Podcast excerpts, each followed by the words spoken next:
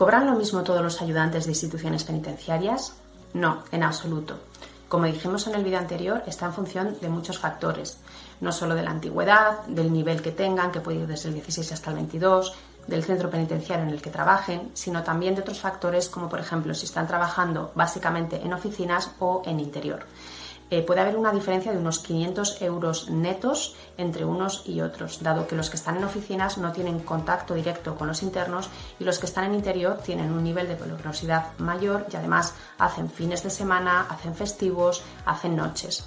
Hay que tener en cuenta que también existen algunos ayudantes, funcionarios de este cuerpo, que trabajan de una manera intermedia, es decir, entre lo que serían las oficinas y lo que sería puro régimen interior. Sería un área mixta, digamos, en el que tienen cierto contacto con los internos y que tienen un sueldo más o menos intermedio. En todo caso, en función de la antigüedad y de los puestos a los que se vaya concursando, se podrá ir cobrando más a lo largo de los años.